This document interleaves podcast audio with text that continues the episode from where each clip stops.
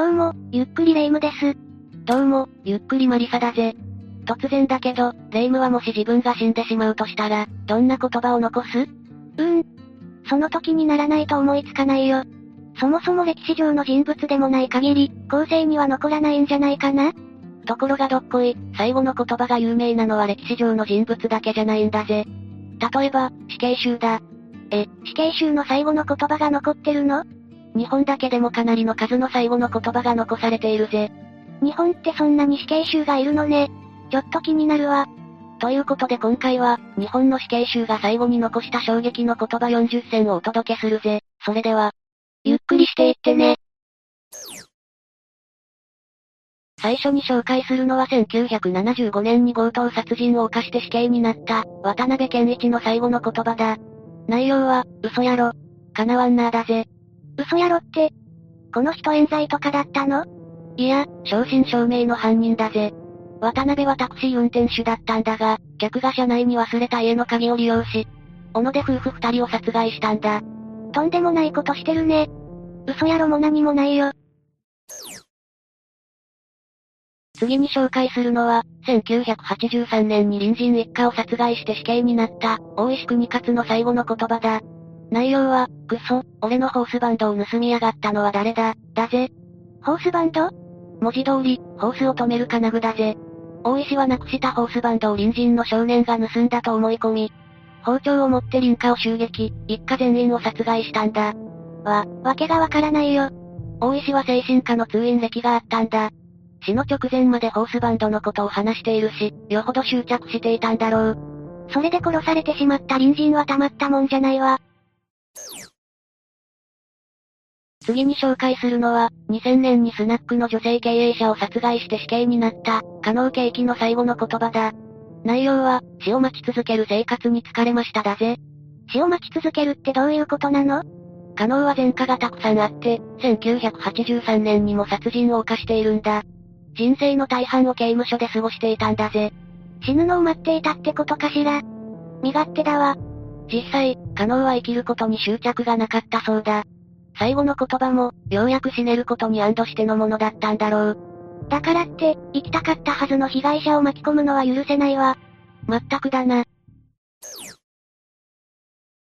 次に紹介するのは、2002年に女子短大生を殺害した服部淳也の最後の言葉だ。内容は、執行だけはされたくない、生きて償いたい。死ぬわけにはいかないのです、何が何でも死刑を廃止してくださいだ。随分と身勝手な言葉だけど、不慮の事故で殺害してしまったのかしら？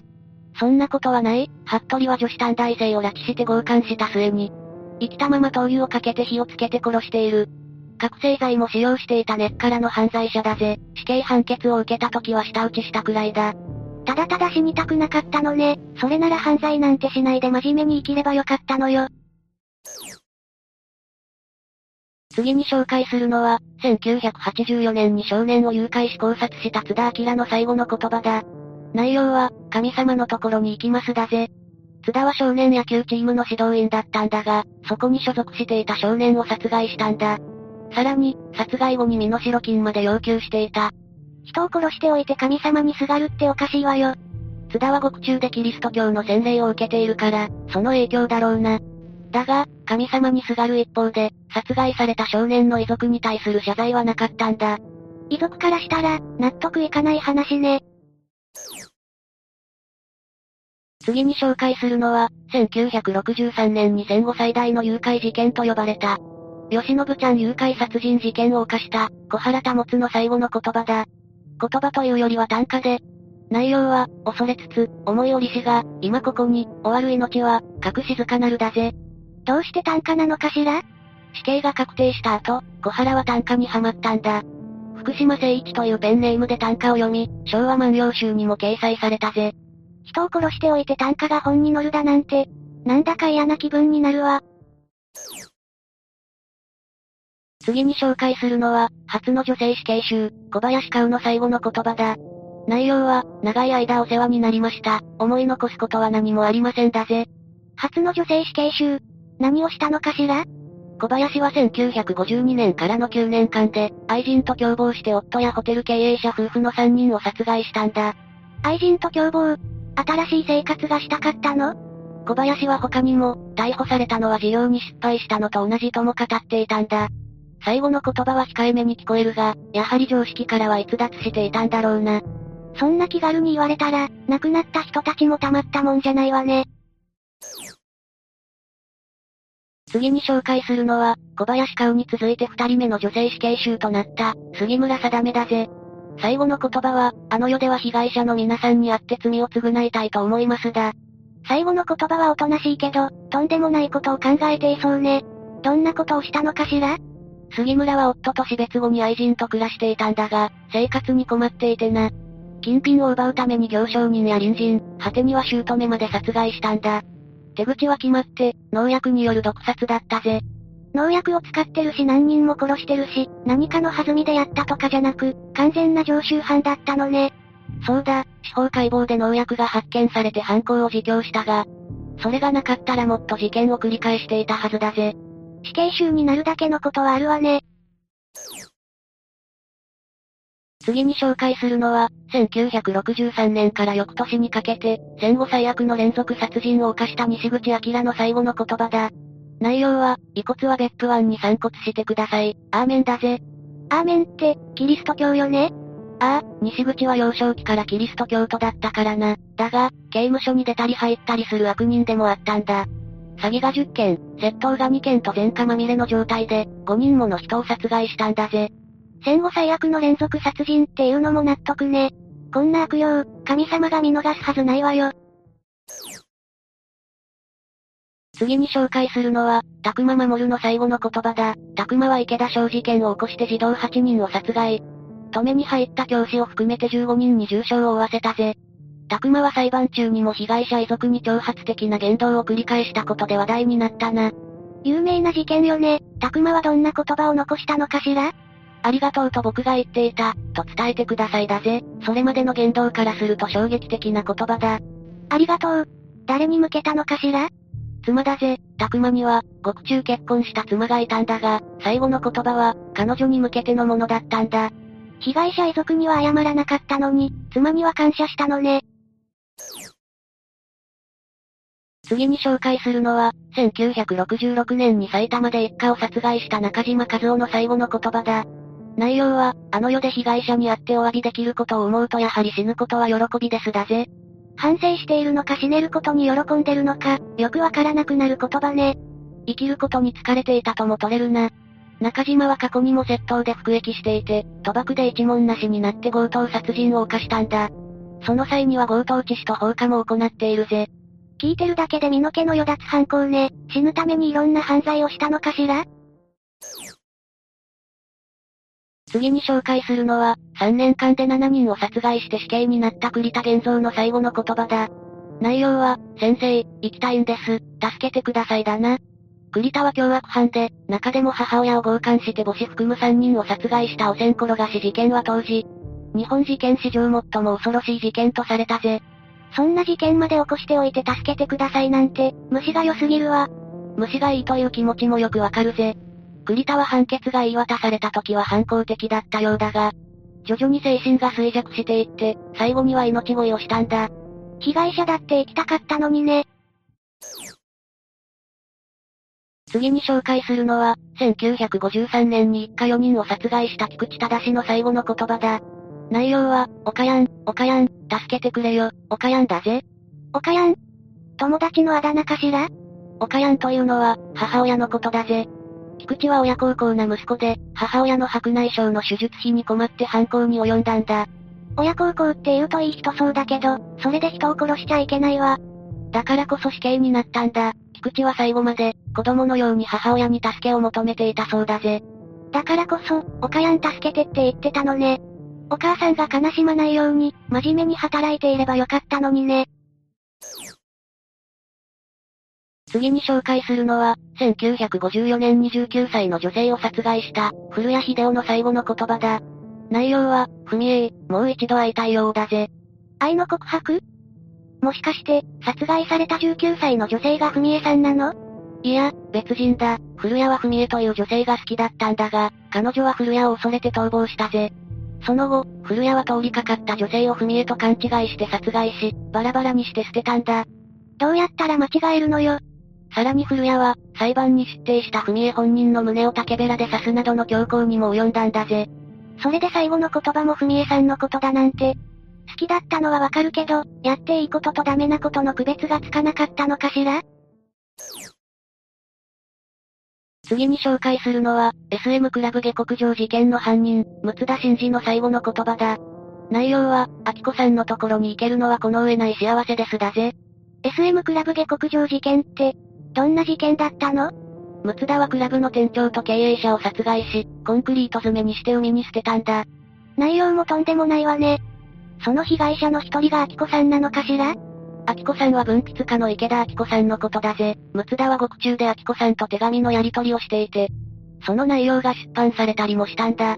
なるほど、最後にやり取りをしてくれた秋子さんに感謝していたのね。次に紹介するのは、2008年の茨城県通り魔事件を起こし、二人を殺害した神奈川正宏の最後の言葉だ。内容は、解放されてもまた殺人するだぜ。とんでもない宣言してるわね。何を考えているのかしら？神奈川は死にたかったようでな。でも自殺はできなくて、死刑になるために事件を起こしたんだ。複数人殺せば死刑になると思ったという、身勝手な動機も実際に語られているぜ。自殺する度胸がないから人を殺すなんて、被害者がかわいそうよ。次に紹介するのは女性二人を殺害した山地幸夫の最後の言葉だ。内容は、死刑でいいですだぜ。シンプルというか、諦めがいいね。どういう経歴の人なの？山地は16歳の時に自分の母親を金銭トラブルで殺害し、少年院に送致されているぜ。女性二人の殺害は出所後のことで、本人はずっと死刑か終身刑を望んでいたんだ。殺してほしいから殺人を犯して死刑を求めるみたいな動機が多いよね。身勝手すぎるわ。次に紹介するのは、1964年に誘拐殺人を犯した元俳優、天心七三郎だぜ。幼稚園職員になりすまして子供をさらい、殺害後に身代金要求までしたんだ。そんな彼の最後の言葉の内容は、雨は降る降る、城ヶ島の磯に、利休ネズミの雨が降るだぜ。また短歌かしら？いや、これは歌の歌詞だぜ。昔の歌で、神奈川県の三浦半島の城ヶ島の情景を歌う内容だ。そんな歌の歌詞を残すなんて、どういう意味なのかしら？それは不明だぜ。単純に、この歌が好きだったのかもしれないな。元俳優ってこともあって、なんだか謎が残る死刑囚ね。次に紹介するのは1967年に友人の妻と子供を殺害した、堀越清八の最後の言葉だ。内容は、どうか皆さん、僕の冥福を祈って成仏できるよう助けてくださいだぜ。冥福を祈れだなんて、随分とずうずうしいことを言うわね。友人じゃなく妻と子供を殺したことに関係があるのかしら？そういうわけではないぜ。堀越は金に困り、友人の家に金の無心をしに行ったんだ。友人が外出中だったから妻に要件を話したんだが、それを断られて衝動的に犯行に及んでいるぜ。同情の余地がかけらほどもないわ。だよな、ちなみに、堀越は獄中で単価に傾倒し、自生の雲残しているぜ。獄中で単価に目覚める人、多いわね。次に紹介するのは、東京埼玉連続少女殺害誘拐事件の犯人、宮崎努だぜ。宮崎は1988年からその翌年にかけて、4歳から7歳の少女を誘拐して殺害したんだ。新聞社に声明文を送りつけたり、遺族に遺骨を送りつけたりしたことでも有名だな。事件と名前は知ってたけど、そんな異常なこともしていたのね。どんな言葉を残したのかしら？最後の言葉は、あのビデオ、まだ途中だったのにな。だぜ。ビデオって、あのビデオよね。そうだぜ、宮崎は刑務所でビデオを鑑賞していたんだが、途中で死刑の執行日を迎えたんだ。最後まで見たかったんだろうな。とんでもない罪を犯したのに、残した言葉があっさりしすぎてるね。異常さが際立つわ。次に紹介するのは、宝石店での強盗放火で店員6名を殺害した篠沢和夫の最後の言葉だ。内容は、ゴルア、お前ら、殺す気だろう？だぜ。今までの死刑囚と比較しても、ド直球の悪人って感じだわ。そうだぜ、篠沢は犯行前、親のすねをかじりながら借金も抱えていてな。宝石店に盗みに入ったのはそのためなんだ。逮捕後はもちろん、死刑執行前まで高圧的な態度を続けて、犯行を反省することはついになかったんだぜ。最後の言葉も、喧嘩の最中としか思えないもんね。亡くなった人たちも浮かばれないわよ。次に紹介するのは1971年、41日の間に女性8人を強姦して殺害した大久保清の最後の言葉だ。内容は、クック、だぜ。大久保はこの事件の前にもわいせつ罪で捕まっている前科者でもあるんだ。わいせつ事件の後にとんでもない殺人事件を犯しておいて、最後に含み笑いなんて、とんでもない悪人ね。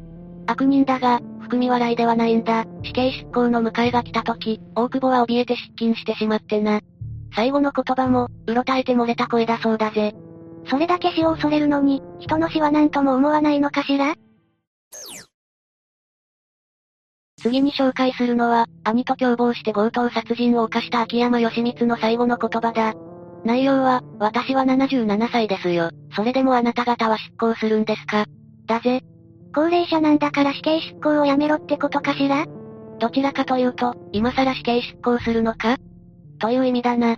なぜかというと、秋山が事件を起こしてから死刑執行までに、41年の歳月が経過していたからだ。時間が経ちすぎて、死刑になるって思えなくなったのね。そう考えると、最後の言葉も納得だわ。次に紹介するのは、熊谷男女4人殺傷事件を起こし、2人を殺害した尾形秀則の最後の言葉だぜ。内容は、私は反省の心を捨て、被害者のことを考えるのをやめましただ。潔いほどの開き直りっぷりね。根っからの悪人って感じがするわ。尾形は妻子がいるにもかかわらず未成年と関係を持ち、その少女に言われるがままに犯行を行ったんだ。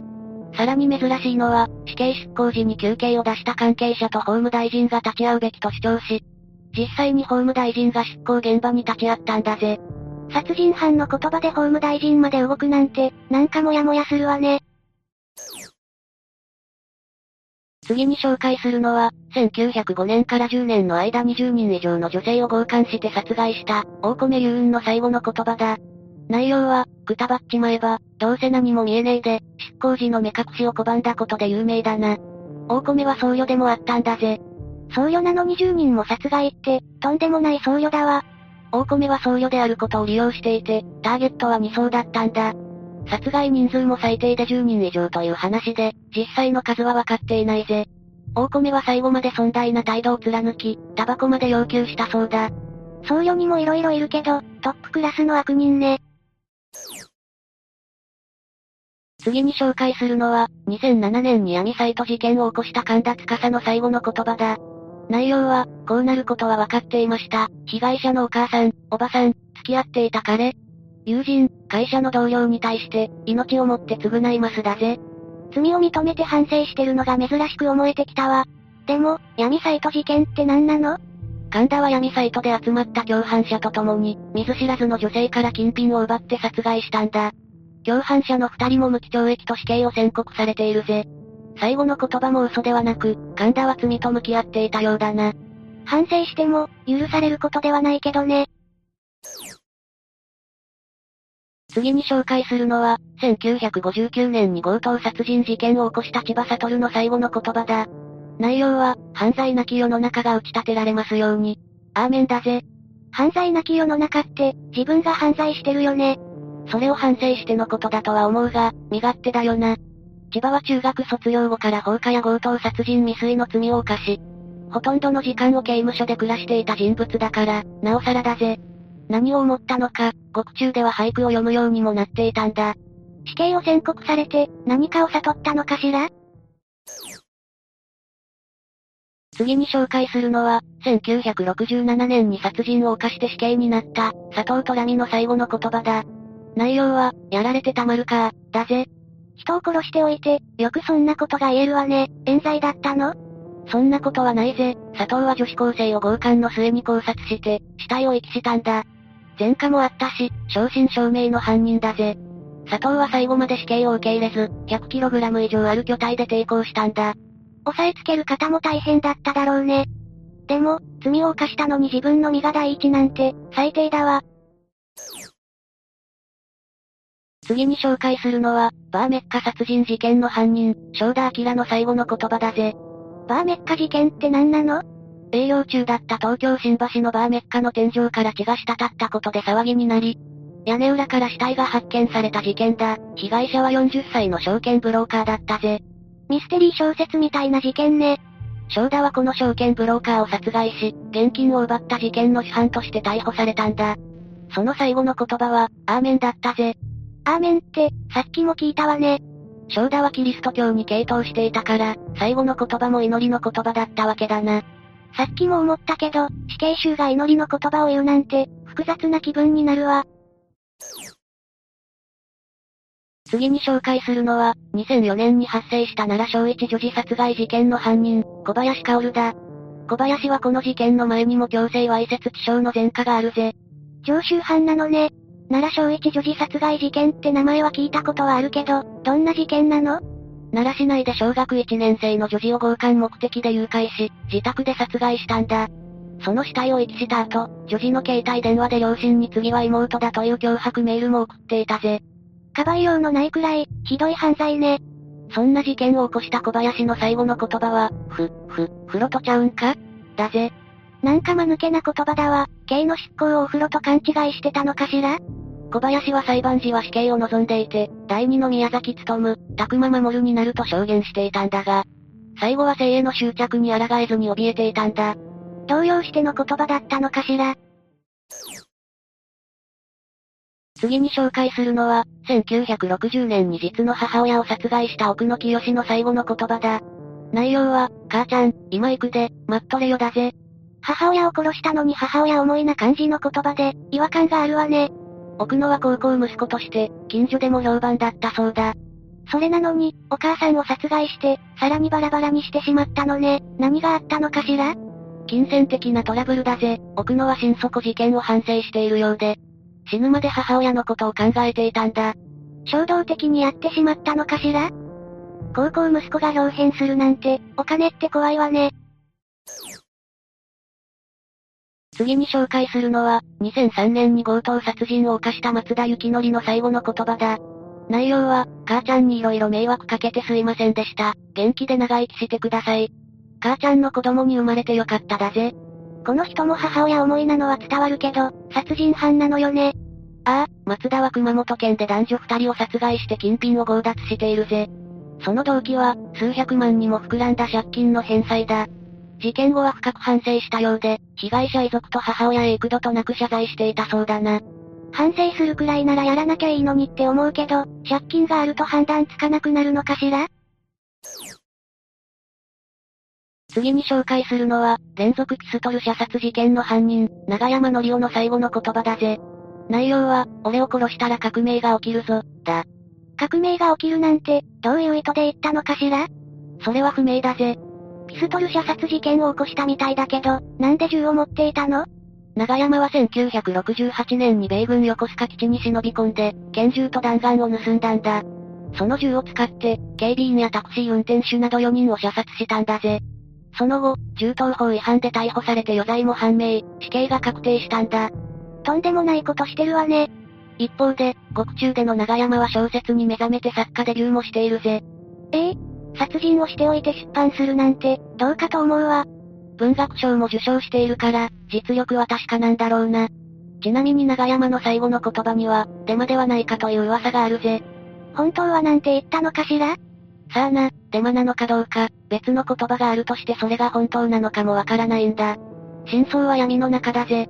意外と、本音が著書の中に含まれていたりしてね。次に紹介するのは戦後直後の1945年から翌年にかけて、東京周辺で連続交換殺人事件を起こした小平義雄の最後の言葉だ。内容は、こういう落ち着いた日に死ねるのは幸福だだぜ。連続交換殺人事件を起こしておいて、幸福だなんてひどい言葉だわ。終戦後の事件だから、戦時中のような死に方をしなくてよかった、という意味なのかもしれないな。その手口も戦後ならではで、食糧難を利用して食べ物で女性を誘っていたんだ。足元を見るような手口といい、ひどい犯人ね。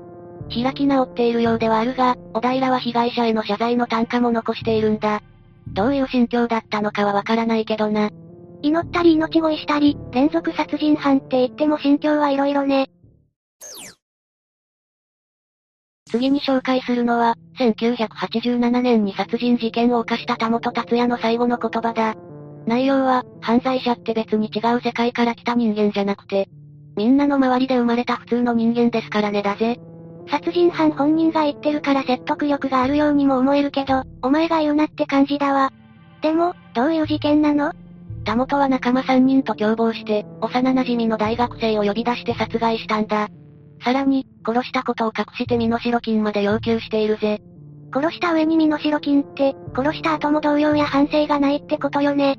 最後の言葉だけ見てもわかるが、判決後も反省してないしな。さらに、田本は獄中で仲良くなった監守の提案で脱獄未遂もしているぜ。よりにもよって、監視さんが提案。何やってんのよ。次に紹介するのは、1948年に強盗殺人を行った大谷隆夫の最後の言葉だ。内容は、先に言っています。極楽では私が先輩ですからねだぜ。意味がわからないんだけど、大谷が起こしたのはどんな事件なの？大谷は神戸市の司会の家に強盗に入った上に、駆けつけた警官から拳銃を奪って射殺しているぜ。それで最後の言葉が、極楽では私が先輩って、どういう神経してるのかしら？その言葉の通りなら、射殺された警官が大谷より先輩ってことになるけどな。確かにね。それよりも有名なのは、死刑の日程が決定して執行されるまでの53時間をテープに録音したことだ。この音声はラジオで放送されたことでも有名だぜ。ええー、どうしてそんなことに？当時のラジオで死刑について考えるという企画があったんだ。大谷はその取材依頼を了承したんだぜ。殺人犯だから有名になるのはわかるけど、ラジオやら文学やらの世界で目立つのはモヤモヤするわ。次に紹介するのは、1965年に渋谷でライフル銃乱射事件を起こした片桐美沙夫の最後の言葉だ。内容は、皆さん、ありがとうございました。お先に失礼しますだぜ。なんか、仕事上がりの一言って感じだわ。でも、起こしてる事件は字面だけでもとんでもなさそうね。当時18歳で無職だった片桐は、空気銃でスズメを撃っていたんだ。そんな彼を通りかかった警官が尋問したんだが、片桐はライフル銃で警官を射殺したんだぜ。ライフル銃？中学の卒業祝いにもらったものだぜ。片桐は射殺した警官から拳銃と制服を奪い、通りかかった車の運転手を脅して渋谷まで移動したんだ。そこにあった銃砲店から武器と弾薬を補充し、従業員3人を人質に立てこもったんだぜ。そこで激しい銃撃戦を行い、さらに16人が負傷したんだ。